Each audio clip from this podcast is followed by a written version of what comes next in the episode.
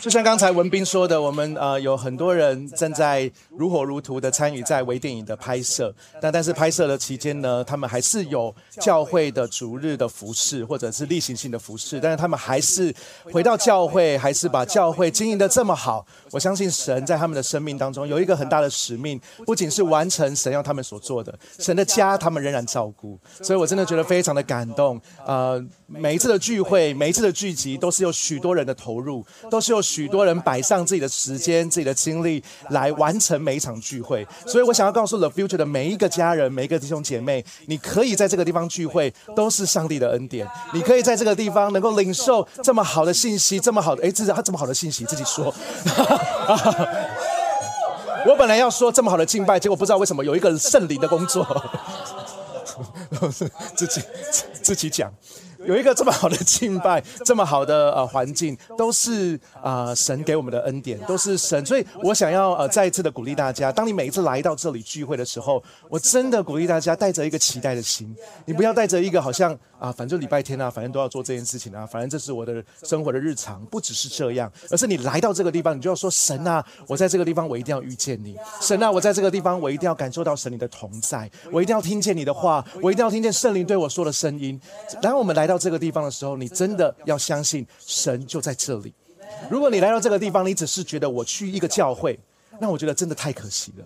你要知道，你去到一个地方是神同在的地方，是神这是神百姓聚在一起的地方，所以带着期待来聚会是很重要的。但是，就如同刚才文斌跟我们报告的，我们在呃春节期间的那一个礼拜，我们没有聚会，但是很重要的是，我们能够带着使命，我们能够来开创聚会。我们不是一定要怎么样，一定要哦呃拿拿吉他起来，一定要敬拜，一定要祷告，一定要怎么样？但是我们真的很希望把福福音，把福音的带着福音的心去做每一件事情。如果你去啊拜访你的亲友，你去呃，甚至你在当中有一些的家庭的聚会，你都可以更多的分享最近发生的事情，神怎么对你说话？最近发生的事情，神感动你什么？一点简一点简单的分享，一点简单的祷告。如果家人是基督徒的话，一起简单的祷告。甚至有一些家人，有一些亲友，有一些需要，当你听见的时候，其实都可以来为他祷告。你知道我们呃呃春节家族聚在一起，我们都会嘘寒问暖，都会打招呼，我们都会讲一下现在的近况。可是我们就可能就只停在那里。但是有没有可能今年，当你听见你的亲友、听见你的家人、听见你的朋友的近况，有一些比较不容易的时候，或者有一些害怕、彷徨的时候，你可以说：“哎，那我可不可以为你祷告？”我相信这是非常重要的时刻。感谢主，我今天要跟大家分享的一个信息呢，啊，是在《使徒行传》里面非常特别的故事。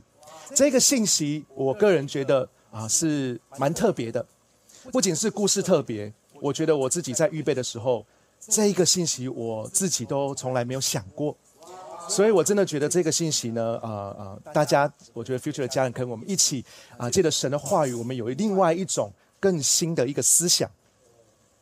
使徒行传呢，一直讲到保罗，呃，在当中讲到很多使徒的事情，讲到保罗的事情。呃，《使徒行传》有一个故事，讲到什么呢？讲到保罗他跟他的同伴，因着传福音呢，复兴就降临在有一个城市叫做以弗所。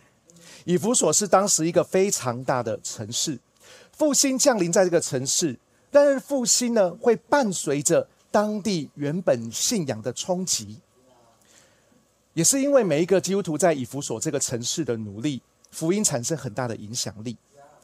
然而，福音的影响力是会冲击到许多事情的，特别我刚才说的，当地的信仰文化会被冲击。这个故事就是在呈现，没有信耶稣的人对于福音带来的改变，他们的反应是什么？我们一起来读这个经文。这个经文有一点长，但是它是整个完整的故事。我希望大家能够看完，能够从你的嘴巴念出来这一个完整的故事，你会对这个故事更有印象。使徒行传十九章二十三到四十一节，我们一起来读好吗？亲。就在这时，由于主的道，以弗所起了很大的骚乱。一个名叫迪米丢的银匠，以制造雅迪米女神银龛为业，使从事这门生意的工匠获利丰厚。他召集了工匠和同行的人，同行的人不是同行的人，同行的人说。各位都知道，我们靠这一行发财，可是你们都耳闻目睹了，那个保罗在以弗所和亚细亚全境说服误导了许多人，说什么人手所造的不是神。这样下去，不但我们的行业会遭人贬义，连雅迪米神女神庙也会被人轻看，甚至全亚细亚及普世尊崇的女神也会威严扫地。众听后怒气填胸，高声喊叫：“以弗所人的雅迪米真伟大！”全城陷入一片混乱。众人抓住保罗的两个同伴马其顿人该由和亚里达古，拖着他们冲进戏院。保罗想进去，但门徒不许他去。他的好友亚细亚的几位官员也派人劝他别冒险进入戏院。这时，戏院里面有人这样喊。有人那样喊，混乱不堪。其实大部分人根本不知道自己为什么聚在那里。这时，人群中的犹太人把亚历山大推到前面，请他解释。亚历山大举手示意大家安静，听他发言。但众人认出他是犹太人，便又开始一起呼：“以弗所人的雅迪米真伟大！”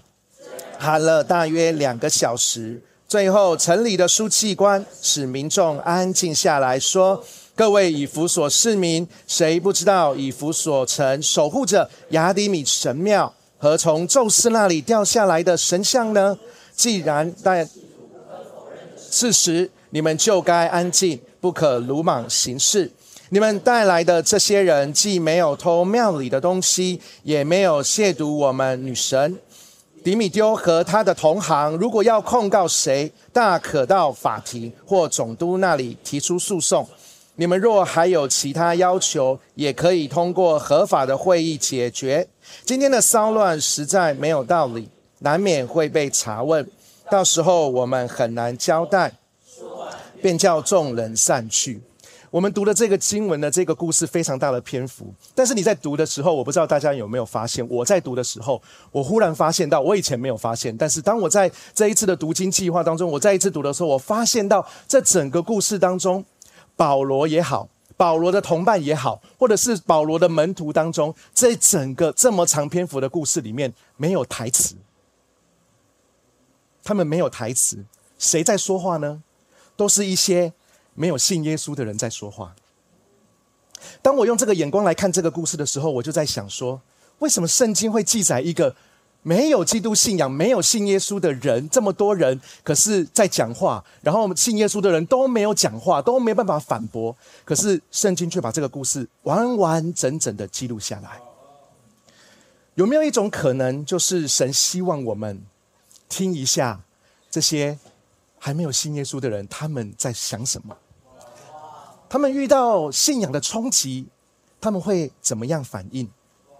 会不会有可能这些未信者的反应，其实可以帮助我们这些信耶稣、基督信仰的人有一些信仰上的反思？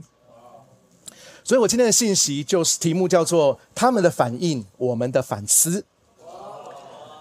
我们都知道，我们身为基督徒，我们好期待、好期待复兴的来临。我们好期待复兴降临在高雄，降临在我们所在的城市。但是对于一样身处在高雄、一样身处在我们的城市的未信者而言，他们不一定马上可以接受复兴，他们不一定马上可以接受圣灵的工作一下子充满在这个城市。毕竟他们没有跟我们一样有基督信仰的背景。所以，当福音冲击他们的时候，他们可能会有不好的反应，他们可能会有一些我们觉得不好的反应，但是他们的反应却很真实。很多时候，我们做基督徒就会觉得说：“哎呀，那个要斥责，那个要离开，那个谎言要涂，要要要要把它掩掩盖。” No，那是他们最自然的反应。我们很多时候做基督徒，我们就是想要说、想要说、想要说服人。但是，也许在这个时刻，也许这一个经文帮助我们的是，也许我们在传福音的时候，应该不要一下子说那么多，我们应该先听一点，我们应该更多的打开我们的耳朵来听。也许我们有的时候是没有办法一下子说服这些未信者。我们也没有办法一下子解决未信者的问题，或者他们所提出来很多质疑的问题，我们没有办法一下子回应。可是我觉得他们的问题、他们的反应、他们的质疑，会给我们信仰一些反思。我觉得这就是，也许这就是为什么这一个故事里面没有记载任何一个基督徒说话，就是因为这一个故事希望我们能够学习多听一点那些未信者在说什么。当我们在传福音的时候，我们第一时间先不要批判，先不要用有色的眼光来看他们，我们应该先学习聆听，我们应该先学习听他们的反应，然后我们不是要想要马上说服他们，而是我们可以想想，那我的信仰是什么？那我的信仰我会怎么看待这一个信仰？在这个故事当中，我要讲的第一个。未信者，我提到的未信者，也就是这个故事提到的第一个未信者，就是那一个叫做迪米丢的银匠。当耶稣的福音走进这个城市，当保罗在传耶稣的福音在以弗所这个城市的时候，带来了人心的改变。有好多人都信耶稣，有好多人都离弃他们过去的信仰，有好多人都把家里的偶像都拿去丢掉，就再也不买新的偶像，再也不再也不用去那些商店买那些有形的偶像放在家里拜了，已经不用了。所以可见这一个铸造银龛、铸造偶像的生意一定是一落千丈。也就是这个银这一个信仰，大大的阻挡了迪米丢的财路。经文说什么？我们跟他读。经文说，这个以米丢呢，他从艺，他从事这门生意的工，他是从事这门生意的工匠，使这些人获利丰厚。他还召集了所有的工匠跟同行的人，说什么呢？他说那句话超级真实。他说：“各位都知道，我们靠这一行发财的。”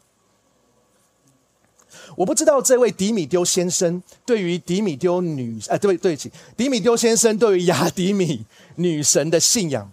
他是不是非常的虔诚？我不知道他是不是对这个雅迪米女神的信仰很坚定，但是我可以肯定一件事情，就是这个信仰让他发财。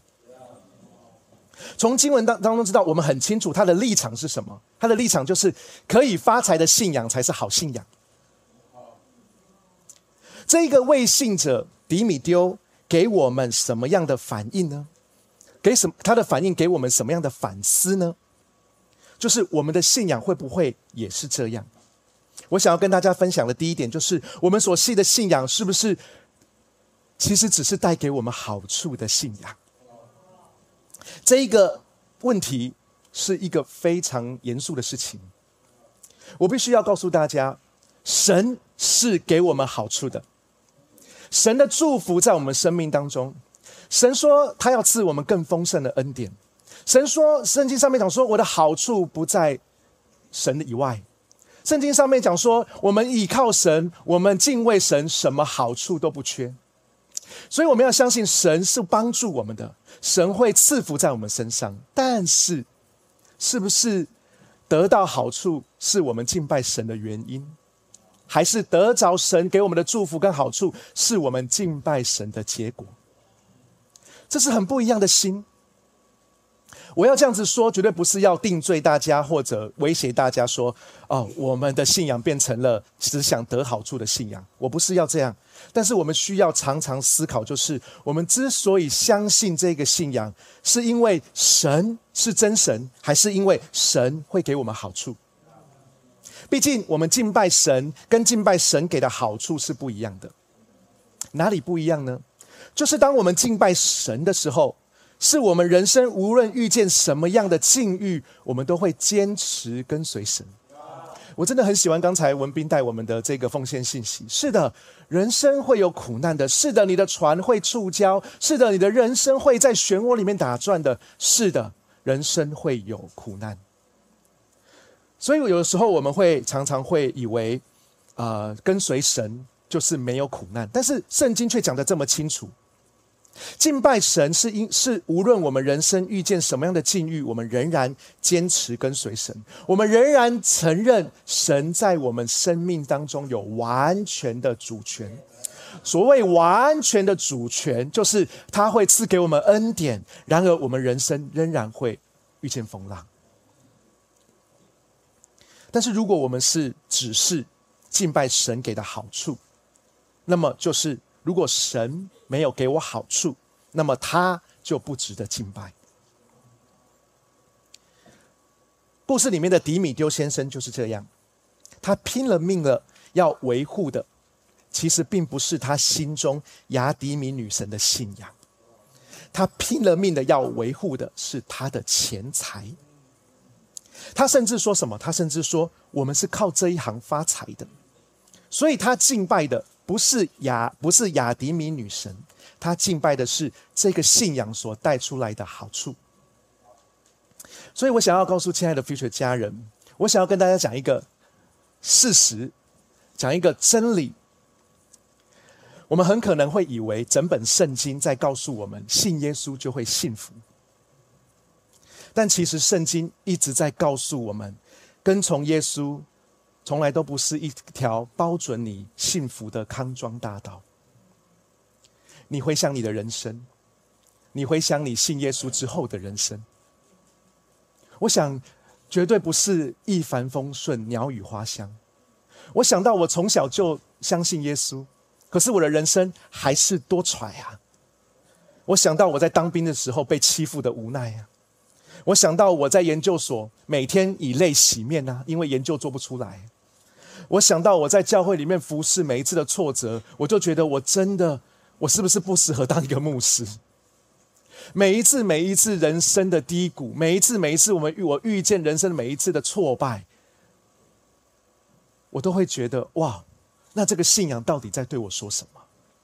如果我只是我信耶稣，只是希望，只是盼望，或者只是真的相生的说，我的生命就是必须得着幸福，那我我必须说，这个信仰真的，真的，真的不灵啊！但是我还是说，我们的信仰很灵，为什么呢？因为我们的信仰告诉你说，人生有苦难，哎，很灵哎。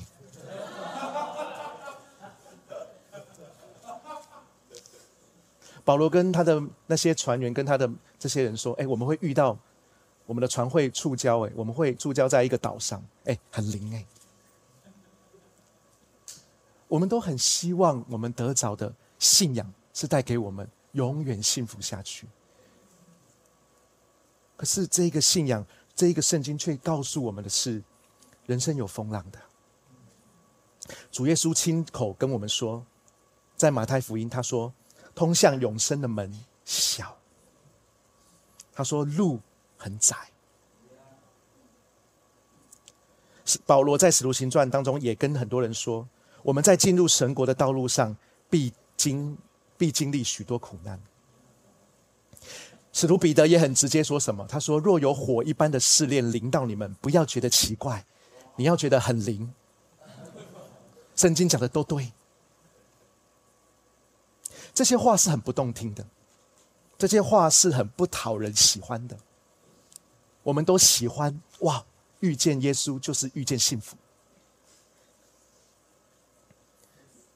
但是我要告诉大家，遇见耶稣。”那个幸福，那个恩典，是因为我们跟随他，不是一个交换，不是一个神啊，我属于你，然后你给我幸福，你给我钱，你给我这些那些，而是神啊，我的生命全然献给你，然后你在我的生命当中有主权。所以，为什么圣经上面讲说，赏赐在于你，收取也在于你。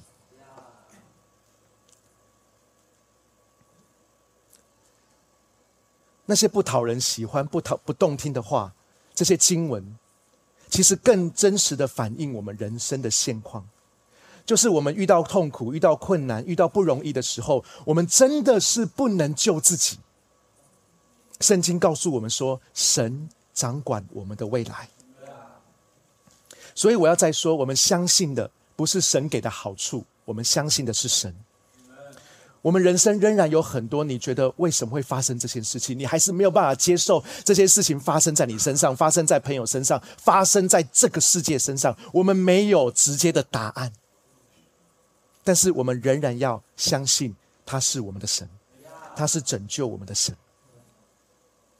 亲爱的 future 家人，我们的信仰不要落入只是想要神好处的信仰。不要神给了我们好处，可是我们就说神，那你到旁边去，因为我只想要这个。当我们没有这个的时候，我们就会说神啊，那你真的不行诶。愿我们的信仰不是只是想要得到好处的信仰。接下来我要讲第二个未信者，在这个故事当中，他其实不是一个人，他是一群人，也就是在故这个故事现场里面的众人，他们受到了迪米丢这个人成功的煽动，一个人的感受就变成了群众的行动。我们以为现场的众人呢，他们都知道自己在做什么，他们都知道自己为什么会聚在一起，他们可以明确的表达自己的诉求。我们在很多的新闻当中，或者你在你的生活当中也看过很多集会、很多游行、很多抗议的人士，他们都高举自己的诉求，他们知道自己为何而游行。但是经文当中却很清楚告诉我们什么呢？十九章三十二节，他说：“这时戏院里面有人这样喊，有人那样喊，混乱不堪。其实大部分人根本不知道，根本不知道自己为什么聚在那里。”这真的是很夸张，以现代的眼光来看，因为如果你要吃瓜，你要先搞清楚你吃的是什么瓜嘛。你不能吃瓜，你要当吃瓜民众，刚当吃瓜群众，可是你根本不知道你在吃什么瓜啊，你要至少知道。可是这些人，他们不知道自己到底在做什么，他们不知道自己具体的原因、目的是什么，他们根本不是在维护自己的信仰。他们只喜欢跟大家在一起起哄，他们只喜欢跟人在一起，哪里人多就去哪里。这一群众人给了我们什么在信仰当中的反思呢？让我们想一下，亲爱的家人们，我们来到教会的目的是什么？我们是不是真的渴慕敬拜神，还是我们只是喜欢跟教会大家聚在一起的感觉？这是一个很严肃的。命题耶，就像我一开始说的，如果我们带着渴慕来教会，是的，我们来教会是要跟大家聚在一起，没错，请大家不要误会我的意思。我要跟大家分享的第二点，就是刚才我要讲的，就是我们的信仰是不是只沦落到我们就是喜欢聚在一起的信仰？我们需要思想这个问题。让我再说。我不是拒绝，我不是请请大家不要相聚。聚集在一起是很重要的，相聚是好的。我希望你们都聚集在一起，我希望你们都能够相处在一起。大家还记得我在去年年底讲的一篇道，我也分享说，聚集跟分散都很重要。基督的信仰绝对不是离群所居的信仰，基督的信仰是接触人，是 gather，是聚在一起的信仰。但是神的百姓。聚在一起有一个非常重要的元素，那就是神。神的百姓聚在一起有一个很重要的目标，就是有没有可能我们的聚在一起不是只有聚在一起，而是我们能够一起来想神，一起来讨论神。不是我们说，我们做基督徒要有一个刻板印象，我们要个律法主义，就是说，我们一定要奉耶稣的名聚在一起，因为如果没有奉耶稣名的聚在一起，神就不在我们当中。我们不是要说什么事情都要提到神，我只是要说，信仰应该在我们的生活中。所以，神的百姓聚在一起，跟其他的人聚在一起有一个很大的不同，就是每次我们聚在一起，我们都期待神在我们当中。你知道吗？如果我们只喜欢人的剧情，那么我们就只会从人身上得到东西。可是，如果我们每一次渴慕，每次聚集都有神的同在，那么我们一定会从神领受东西。我们分享见证，我们分享感恩的事项，我们提出我们最近发生的事情，提出代祷的事项，或者是我们分享我们的灵修 Q T 的心得。我们每次的聚集，让我们每一次，不管是两个人、三个人、一群人的聚集。都能够不要只是分享人的事情或者分享人的情感而已，而是把人的事情跟人的情感带到神的面前，就好像是初代教会一样。圣经新约使徒行传描述初代教会，他们每一次的聚集，无论在哪里聚集，无论是怎么样的聚集，大家是的喜欢在一起，大家可是大家也喜欢跟神在一起。使徒行传第二章四十六到四十七节怎么表表达呢？他说：这些门徒、这些使徒们，天天同心合意的聚集在圣殿里，做什么呢？敬拜神。他们又在个人家中拨饼聚会，怀着欢喜和慷慨的心分享食物，做什么呢？赞美神。你知道这些门徒很厉害，很会办活动，在教会办活动，在人的家里面办活动。他们的办活动也很丰富，也有吃吃喝喝。但是他们聚会总有一个目的，就是敬拜神、赞美神。他们总是让神能够神的名，让神能够在他们的聚会当中。他们聚会的目的之一，一定有一个，就是敬拜神。所以，我们一定要非常清楚，上帝设立教会的目的是什么。教会的确是跟人连结的地方。我们在教会的确会认识到很多很棒的朋友。然而，教会设立在地上最重要的目的，其实是要带领人来到神的面前。这就是为什么我们每次聚集，不管有没有新朋友，我们每次聚集，如果有新朋友，更要彼此分享有关神的事情，因为神才是我们盼望的来源。所以我想要再一次的鼓励我们亲爱的 future 家人，我们可以更多的思考我们的信仰。会不会只是《论语》？我们喜欢相聚在一起，只是因为我们在当中，我可以跟大家一起吃喝，还是我们的信仰每次聚集？你知道，我们是在当中，神的百姓是聚在一起的。我知道，我是因为喜欢神，所以我们聚在一起，而不是只是我们喜欢彼此。这个故事里面的第三个未信者，就是结束这场暴动的。书记官，这个很合理。书记官来结束这场暴动，因为大家看到官员来了，自然就会收敛很多。毕竟，就好像这个 书记官所说的，他说这场骚乱根本就是没有道理可言，应该赶快结束这场闹剧。这位书记官呢，为了阻止事情闹大，他就用自己做官的权柄，对这些所有的人说了一些话。尝试要大家可以恢复理智。他说什么呢？《使徒行传》三呃十九章三十五到三十六节。最后，城里的书记官使民众安静下来。他说：“各位以弗所市民，谁不知道以弗所城守护着雅迪米神庙和宙斯那里掉下来的神像呢？既然这是无可否认的事实，你们就该安静，不可鲁莽行事。”当我在看这个经文的时候，身为牧师的我。看到这一段话，我的职业病就从油然而生。我看到这个这一句话，我就说：神明的神庙还要城市来守护，非常荒谬。还有什么神像从宙斯那里掉下来？这种描述我觉得很荒谬，又不是在演漫威电影。但是这位书记官接着说的一句话，非常抓住我的眼球。他说。这是无可否认的事实。这个书记官的反应给我们什么反应呢？给我们什么反思？让我们想一下，亲爱的家人们，当你在跟别人分享基督信仰跟经历神的见证的时候，对方可能给你的回应是很荒谬，对方可能给你一个不好的一个觉得啊，你也太迷信了，或者你是不是走火入魔了？我们的心中会不会？也能够有这样的确信，说我说的是无可否认的事实，还是你会开始觉得，嗯，对呀，我怎么会这样子？我要跟大家分享的第三点，就是我们的信仰是不是无可否认的信仰？当你在跟人家分享你的信仰的时候，或者当你在社群媒体分享你自己的信仰生活的时候，会不会有人就来问你这样的问题？因为我从小身为基督徒到大，好多人问我这个问题，不是只有当牧师，我还没当牧师，还没当传道人的时候，就有人问我这样的问题，因为他知道我是基督徒啊，他就问我说：“你真的相信世界上有神哦？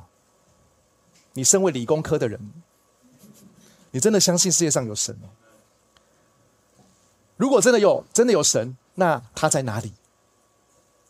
如果你说你的神是良善的，那么他怎么会容许这世上这么多事情、这么多悲剧发生？有一个同学给我的对我的问题，我真的是印象超级深刻。我在跟他传福音，想要带他来教会，分享跟他分享神在我生命当中的工作，想要说你要不要跟我一起，要不要认识这位神？那个同学居然回答我说：“哎呀，如果如果如果你你你真的相信那个神是真的是神的话，那么他就直接叫我相信，不用透过你呀。你那么辛苦来叫我相信干嘛呢？如果他是神，他就来叫我信就好了。”我心中想，哎，也对耶，哎，好像是就是这样啊，怎么怎么这个逻辑说的很通啊？很多时候，当别人怀疑我们的信仰的时候，我们会不会也跟着怀疑？当我们没有办法回答别人给我们信仰的问题的时候，我们是不是在信心当中也会动摇？仿佛如果我们没有办法回答所有信仰的问题，代表这个信仰就不值得信了。如果你读过圣经当中的约伯记，你就可以知道，神没有要我们回答所有信仰的问题，神只要我们单纯的相信他。所以耶稣在圣经当中，耶稣常常跟门徒常常问门徒的一句话是什么呢？就是你相信吗？耶稣对马大说什么？他说：“只要你信，就能够看见上帝的荣耀。”耶稣也跟管理会堂的埃鲁说什么？他说：“不要怕。”只要信，亲爱的 future 家人，我们对于基督信仰的确信是很重要的。我们生命当中基督信仰的确信，不是要让我们拿来跟出来跟人家辩论，或者是要驳倒人家。我们的信仰应该是要有一种信念。什么叫做信念呢？信念就是不需要理由，信念就是科学没有办法证明，信念就是不轻易动摇。什么叫信念？信念就是不是建筑在别人的认同上。信念是一种力量，是一种即使遇到困难，即使遇到别人恶意的试探，对神的相信仍然不会动摇。这个叫做信念。我希望我们大家能够还记得一件事情，就是神在创造人，也就是创造我们每一个人的时候，他吹了一口气在我们里面。使我们能够成为有灵的活人，亲爱的家人们，为什么神要吹一口气在我们里面，让我们成为有灵的活人呢？为什么呢？原来是因为，当我们里面，当我们成为有灵的活人的时候，我们的灵就能够与他的灵相遇。如果我们永远只属肉体，那么肉体是没有办法跟灵相遇的。然而，因为我们不在被创造的时候，神吹了一口气，让我们成为有灵的活人，以至于神的灵跟我们的灵可以相遇，以至于我们在人生当中有一个渴望，有一个空缺，是我们想要找到他。当我们找到他的时候，当我们的灵跟神的灵相遇的时候，我们的生命才能完全。罗马书一章二十节，保罗说：“自从创天创造天地以来，神永恒的大能和神性是明明可知的。虽然肉眼看不见，但透过受造之物可以领悟，使人无法推诿。人看不见神，但是人可以领悟，可以感受。我们以为我们需要辛苦的去证明神的存在。”但其实我们要做的，只是单纯的带领人去找到这一位真神，因为每一个人，当他被创造的时候，都是有灵的活人，他的灵需要跟上帝的灵要有一个相遇的时刻。然而，这个相遇的时刻的过程，需要我们来引导他。所以，亲爱的家人，亲爱的 future 家人，我们的信仰，我们一定要更多的反思。我们的信仰是不是无可否认的信仰？当我们在传福音的时候，当我们所谓一遇到我们所谓我们在传福音都会遇到什么好土、差不多的土、硬土，我们都不想要遇到硬土，因为硬土很难传呐。可是。当我们遇到硬土的时候，我们不要只是觉得挫折。当我们在跟他传福音，他怎么样说都都不动，然后他就觉得说他的信仰才是最好的时候，我们不要觉得唉声叹气。我们要说，那么我又是怎么看我的信仰？因为如果你不爱你自己的信仰，你不真实的信入你的信仰，那你怎么跟人家分享信仰？为什么他是硬土？因为他信入他的信仰。为什么他是硬土？是因为他说：“我说的这一个天上有石有有神像掉下来这件事情是无可否认的。”亲爱的家人，如果有人对你的信仰冲击，有人对你的信仰怀疑的时候，你是不是能够站出来，还是说我对于我的信仰是无可否认的？不管对方的眼光是什么，不管对方的想法是什么，不管对方对我们的冷嘲热讽，我的心都相信这是无可否认的。这是我们需要反思的地方。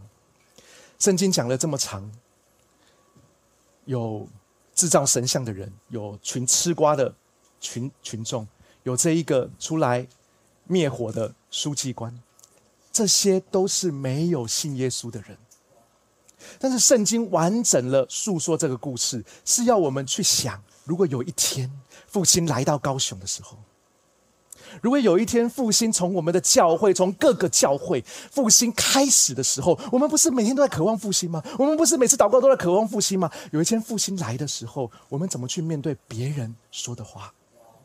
因为他们说的话是很真实的，但是他们说的话让我们想一想，那么我们的信仰到底是什么？我想跟大家分享一件事情。呃，我有一个同学。呃，他呢，就是怎么说呢？他是一个呃，他是他是台南人，然后呢，他是一个叫做嗯台南赤坎万神节的主办人。呃，聚会之后你可以搜寻一下 台南赤坎万神节，他是主办人之一吧？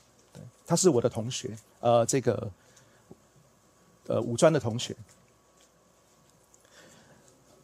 这个赤坎万神节是在做什么的？就是在推广八家将文化，推广庙会文化，推广正头文化，推广传统文化要更多的发扬。我就心想说，传统文化已经这么好了，而且已经这么这么那个了，还要发扬哦。就是他们已他们已经是最大宗了啊，那还要发扬。他们有什么呢？这个万神节有市集，有。八家将镇头的游行有表演，他们还有万神节论坛，他们还有很多文创商品。我这个同学本人到处去分享、去演讲，被各大媒体采访，不仅是平面媒体，所有的这些都有被采访。台南市政府的长官跟他的交情也非常的好，因为他推广。在地文化，这一个万神节赤坎万神节已经举办很多年了。你知道他的他在被采访的时候，我那个同学说什么？他说：“我希望赤坎万神节能够成为台湾的万神节。国外有万圣节，台湾有万神节。”他说：“我提倡的在地文化是不烟不酒不槟榔。”以掌声代替鞭炮声，我要展现传统文化的优质。我为什么知道那么清楚呢？因为我有加他 FB 啊。以前我都觉得还好啊，反正同学嘛。可是有一天我做了传道人，有一天我做牧师了。我看到这一个他的内容，我觉得呃这哦。这个眼睛要求神赎回。我看到他的照片，我看到他的文字，我就想说：这个，这个真的是黑暗的诠释哎。如果是你，你会做什么动作呢？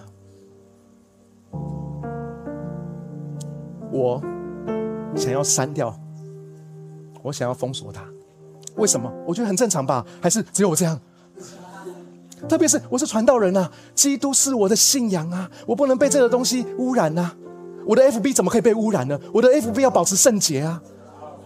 上 FB 已经是有一点点罪恶了，那我的 FB，我的 FB 至少要圣洁啊。我的 FB 都要是某些牧者这些什么什么什么什么什么说的算，或者是什么或者是什么的，对，就是这些所有牧者的，我要这些，我要这些保持我 FB 的顺圣洁，所以我们应该会把它踢掉啊。可是，亲爱的家人们，当我准备要做这件事情的时候，有一个声音在告诉我说：“嘿，如果你把它踢掉，你就是你的生命中就少了这一个你去认识其他信仰的机会。”我跟神说：“我干嘛认识其他信仰？我连自己的信仰都认识不完。”可是神却对我说：“可是你的信仰其实是要对他们说的耶。”我说：“这也太难了吧！人家是万神节，我们是一神节，在数字上就……然后别人是哎，各大媒体采访哎，别人是跟政府官员哎，别人自己办一个超大市集耶，别人不烟不酒不槟榔哎，我们本来就这样，结果我们也不知道要怎么办。”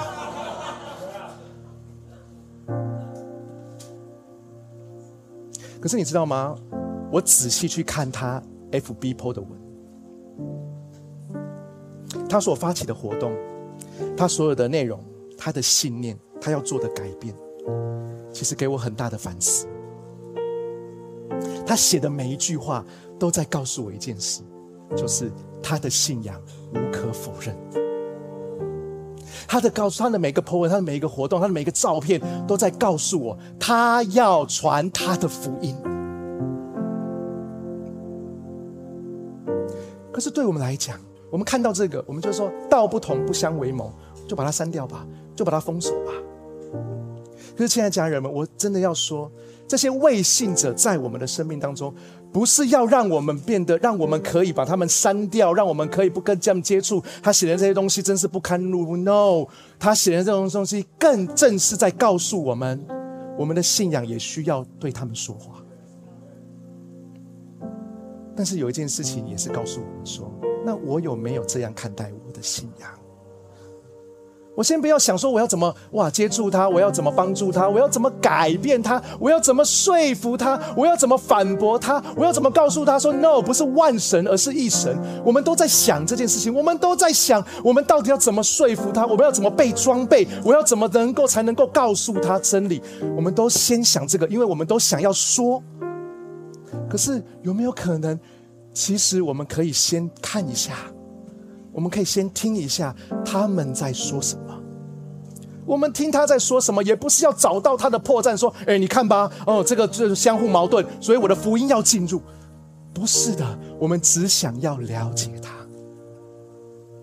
我们不一定能够马上改变他，但是有没有可能，他的所有的事情，他的所有坚持，他所有的相信，我们也能够想一想，说：“那我有这样吗？”不是要勤勒自己，不是要给自己压力，我只是想要告诉大家，他们对于他们的信仰是这样，而我们对于我们的信仰是怎样。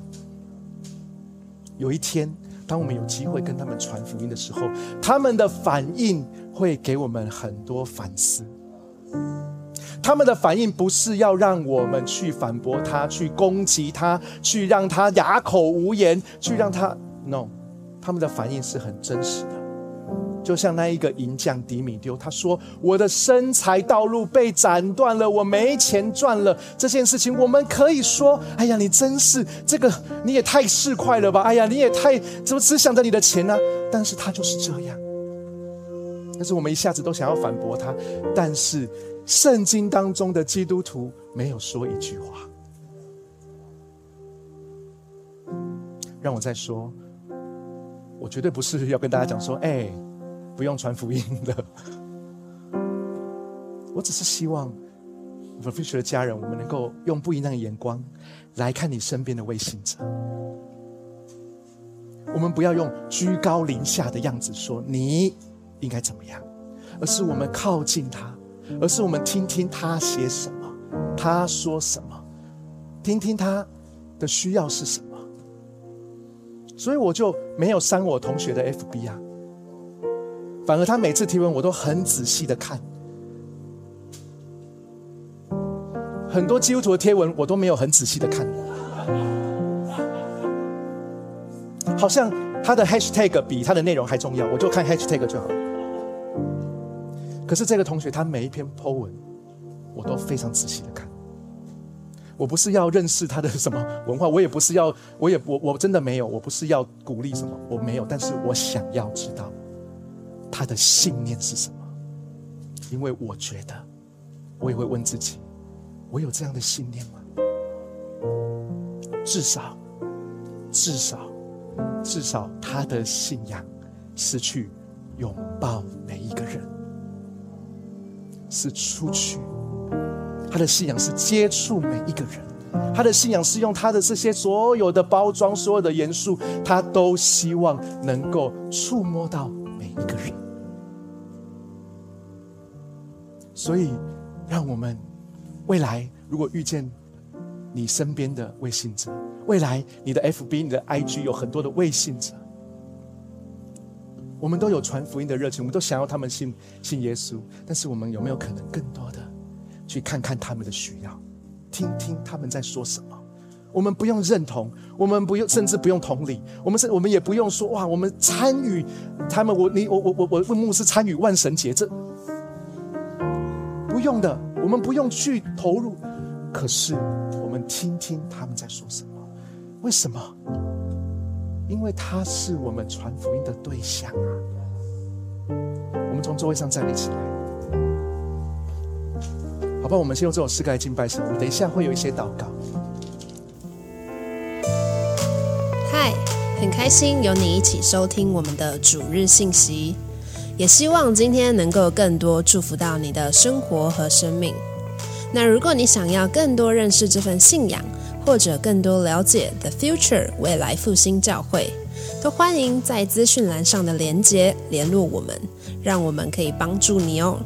祝你有个美好的一天。拜拜。